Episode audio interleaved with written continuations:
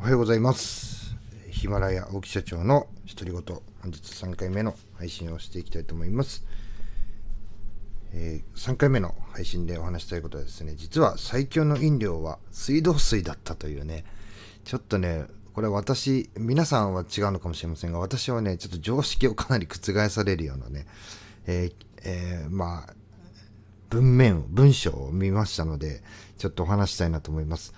えー、水分を取ると心筋梗塞や脳梗塞の発症リスクを下げる。そして免疫機能を正常化させて感染症の回復にも役立つと、まあ、これでね水分を取らなければいけないというふうに ま感染症の予防とかね感染してしまった時の回復に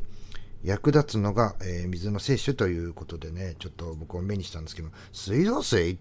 えー、嘘でしょって。水道水飲まないようにってことでねみんなあの天然水とかそういうの買ってねあとはあのウォーターサーバーとかそういうのをもううちもやってますけども買ってねやってんのにおいおいってあのいらねえじゃねえかっていうことになってきてしまいますよね。でねなぜかと言いますとこう水道水っていうのは厳格な基準を満たしているんだということなんですね。まあ、要はそのただ何でもいいからね水道水を流してるっていうことではないということなんですね。で1日ね2リットル100年飲み続けても人の健康に影響を生じないとする、えー、水質基準を水道水っていうのはクリアしてると。でね、この水質基準っていうのが51項目もあるということなんですよね。で えー、ミネラルウォーターとはもう安全性の保証レベルが違うと言っていいと。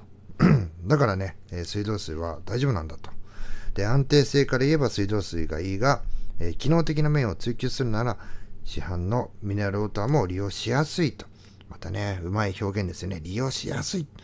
えこっちがいいというんじゃなくてね、利用しやすいと。いや、こういうね、文言とかね、そういうの勉強になりますが、何よりもね、えー、びっくりするのは、え水道水が厳格な基準を満たしているから、水道水がね、一番ね、最強ですよと。で、確かにね、僕も最近お会いした人でね、あの、毎日水道水を冷やしてね、えー、飲んでますっていう人がいました。なんで水道水なんだろうな。って水道水って なんか体に悪いとかねちょっとこう飲みすぎるのあんまり良くないっていうこう抽象的な、えー、なんと話っていうのがあってね。僕はなんかそういうところからなんかなんとなくね飲んじゃいけないものみたいないうなんていうんですかね、えー、風な感じで、えー、認識をしていてまあまあねこういう観点からいくと無駄なになってしまうのかもしれませんがえー、とにかくね、よく理由わかんないけど、ミネラル、ミネラルウォーターの方がいいということでね、えー、ウォーターサーバーを頼んだりとかっていうのをしてたんですけども、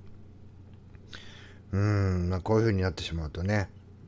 うん、うん、どうなんだろう。普通の水道水で、えー、まあね、どっちにしろその、みんなね、こう、水道水ただみたいな感じでありますけど、やっぱ水道料金って払ってますんでね、まあ、それがね、問題ないんだったら、もうウォーターサーバー、あの自然とこう勝てるのと一緒なんじゃないかななんてちょっとね思ってしまったのでまあ常識自分の中の決まってる常識ってやっぱねその世間一般に通ずる常識なのかどうかっていうのはわからないなっていうのをねちょっと正直思いましたので、話をしてみました。またね、えー、本日も3回目の最後の配信なんですけども、えー、明日もねネタが切れるまで毎日配信まあ、ペルソナをね若き日の自分に設定をしています。え、若き日の自分がね、こういう話が聞けたら、もっとね、成長したり、え、飛躍するきっかけになったんじゃないかなというような話を、え、しておりますので、ぜひね、たくさんの方に聞いていただきたいなというふうに思います。それでは最後まで聞いていただきありがとうございました。またお会いしましょう。さよなら。